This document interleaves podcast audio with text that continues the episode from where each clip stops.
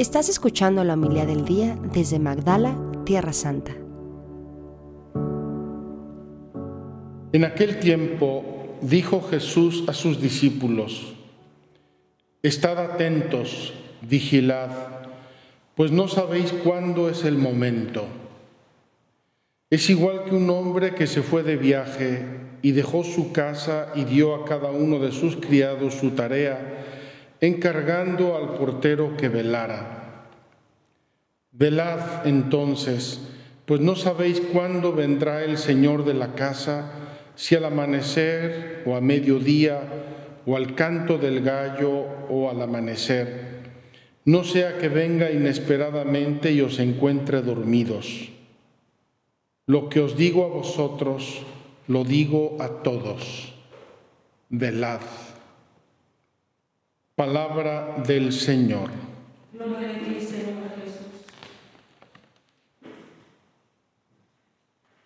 Mis queridos hermanos, Hoy tuvimos que desempolvar este libro porque es nuevo, estaba en nuestra sacristía desde antes de la pandemia y no lo habíamos usado. El ciclo B de la liturgia y tiene como los tres ciclos, tiene tres lecturas muy bien definidas. La primera lectura es una profecía, es decir, es una anticipación que el autor sagrado tiene de, por la gracia de Dios, por el carisma de la profecía, ve en anticipación lo que va a ocurrir. En este caso es una profecía bastante, bastante audaz, lo vamos a comentar. Luego tenemos una lectura, la segunda lectura del Nuevo Testamento de los Apóstoles, y hoy tenemos una carta de San Pablo, bellísima, y luego el Evangelio que nos habla de la venida del Señor y nos va a ir marcando como escalones ascendentes o descendentes, como prefieran, si quieren bajar a la gruta de Belén o si quieren subir a Dios nos va marcando escalones para que poco a poco vayamos acercándonos al misterio de la Navidad. Quiero comentar hoy especialmente la primera lectura. Esta profecía de Isaías es una profecía increíblemente audaz. En primer lugar, está llamando a Dios Padre. Está anticipando el Evangelio enormemente. Es verdad, no, no lo dice con el sentido que nos lo va a enseñar Jesús, pero dice hoy tres veces, Dios es Padre. Tú, Señor, eres nuestro Padre. Tú, tu nombre desde siempre es nuestro libertador. Qué maravilla que ya desde el Antiguo Testamento empieza a brillar un poco la luz de esa paternidad de Dios, de esa paternidad que nos hace hijos y hermanos, de esa paternidad que debería llenar nuestro corazón rebosante de confianza, de serenidad.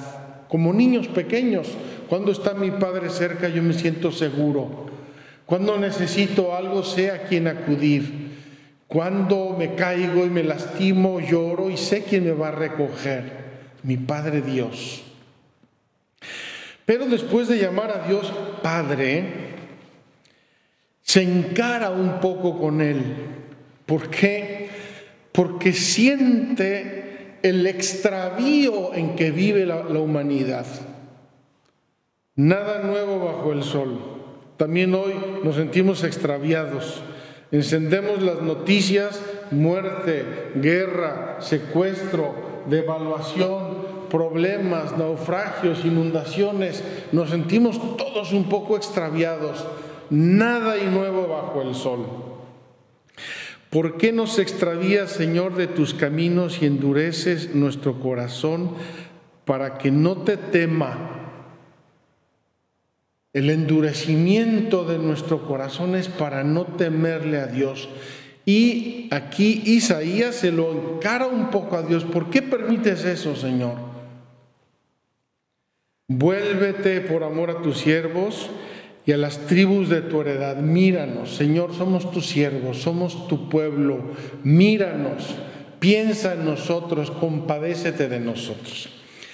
Y aquí el profeta prorrumpe en un grito que a mí me parece desgarrador, súper audaz, súper atrevido y probablemente la expresión de las profecías mesiánicas más fuerte que hay en toda la escritura. Ojalá desgarrases el cielo y descendieses. El profeta se atreve a decirle a Dios que se rompa el cielo y que vengas. Ven, comparte con nosotros esta vida, este extravío. Sálvanos de aquí. Jamás yo creo que el profeta Isaías se imaginó que Dios lo habría de hacer, que iba a bajar de verdad, iba a desgarrar el cielo y bajar y compartir nuestra humanidad, compartir nuestra historia, vivir con nosotros, ser uno más de nosotros. Ojalá rasgases el cielo y descendieses. Qué atrevimiento el del profeta, seguramente movido por la gracia de Dios, por el carisma del autor sagrado, se atreve a pensar en un Dios que rompa el cielo donde vive y baje a nuestra historia. Queridos hermanos, lo estamos viendo desde las profecías antiguas. A nosotros se nos hace muy fácil pensar, ah, sí, sí, se cumplió en Belén, vino Jesús, se encarnó la Virgen María, el burrito y el pandero. Todo eso está muy lindo, pero es que Dios desgarró verdaderamente el cielo y descendió para estar con nosotros, para ser uno de nosotros. Nunca, ni en lo más profundo de nuestra imaginación, ni en sueños, hubiéramos pensado, imaginado lo que iba a ser Dios. Y por eso la liturgia del Adviento nos está repitiendo machaconamente, vigilad. Vigilad, estad atentos. ¿Por qué? Porque esto que el profeta pidió 700 años antes de la vida de Cristo se realizó. Y cuando se realizó había gente distraída. Había gente que no creía, pero ¿cómo?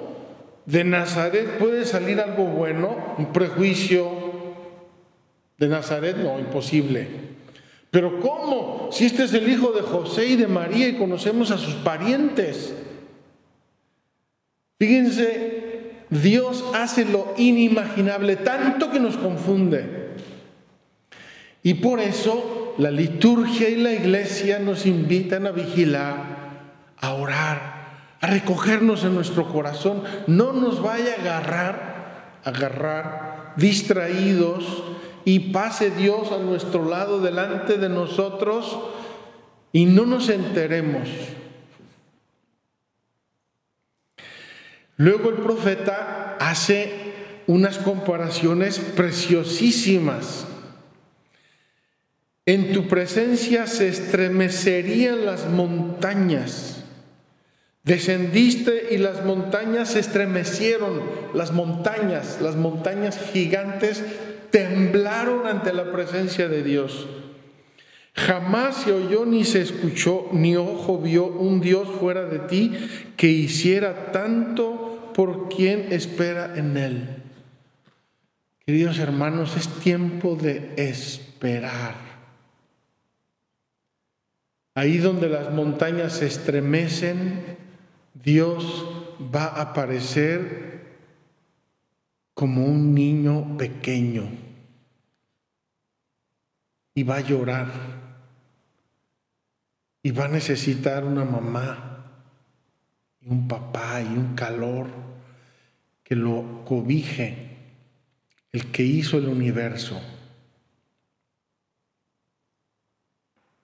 Sales al encuentro de quien practica con alegría la justicia y andando en tus caminos acuerda de ti.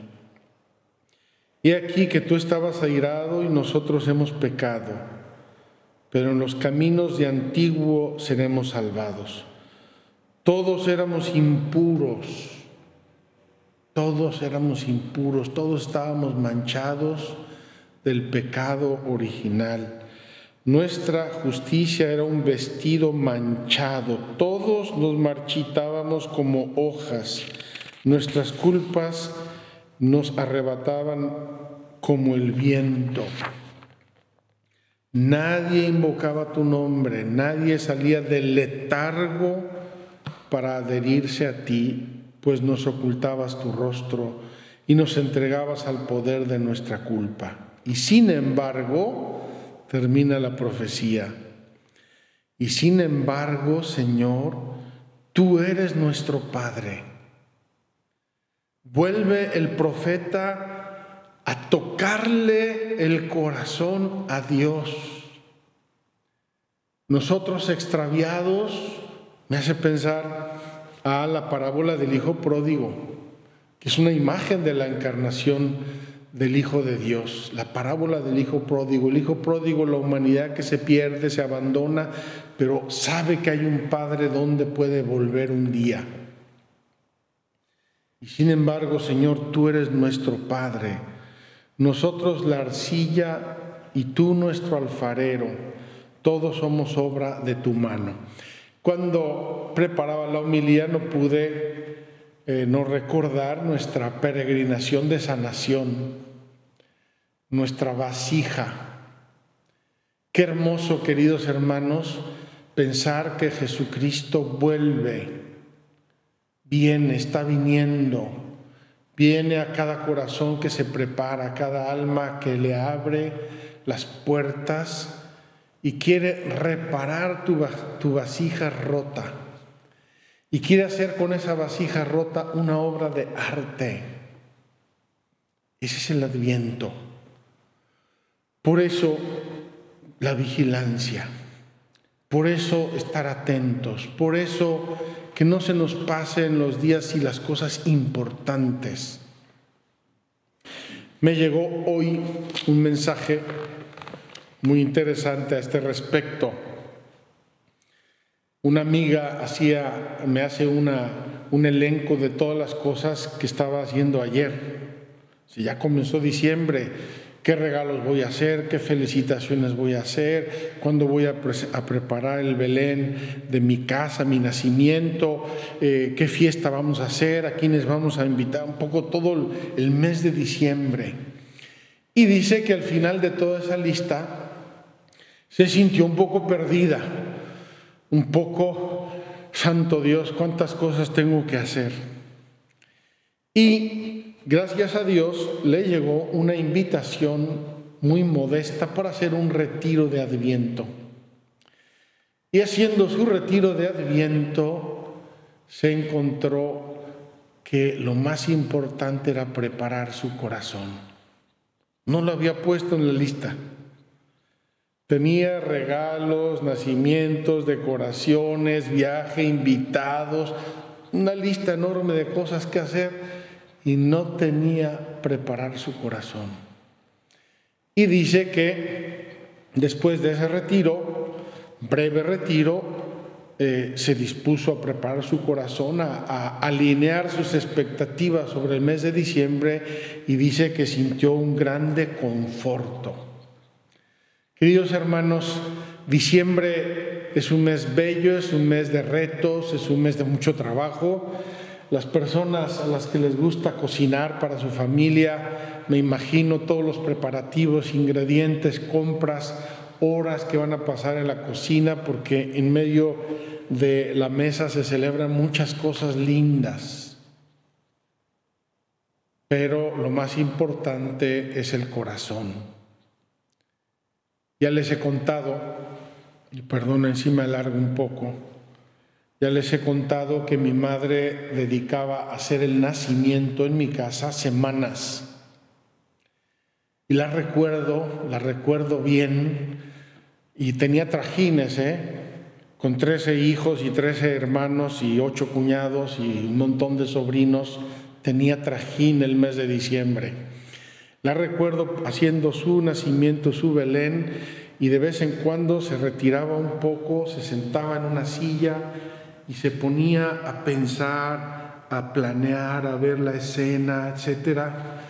Yo creo que mientras hacía el nacimiento, el Belén, pues ella iba preparando su corazón. Queridos hermanos, digámosle hoy a Dios nuestro Señor con el profeta Isaías, ojalá rasgases el cielo y descendieses. Ven Señor, ven, te necesitamos, el mundo te necesita, yo te necesito, mi familia te necesita, mi familia de Magdala te necesita, todos y cada uno de nosotros te necesitamos. Rasga el cielo, Señor, y desciende a nuestra tierra. Que así sea. Muchas gracias por escucharnos. Si quieres conocer más acerca de Magdala, síguenos en YouTube y Facebook.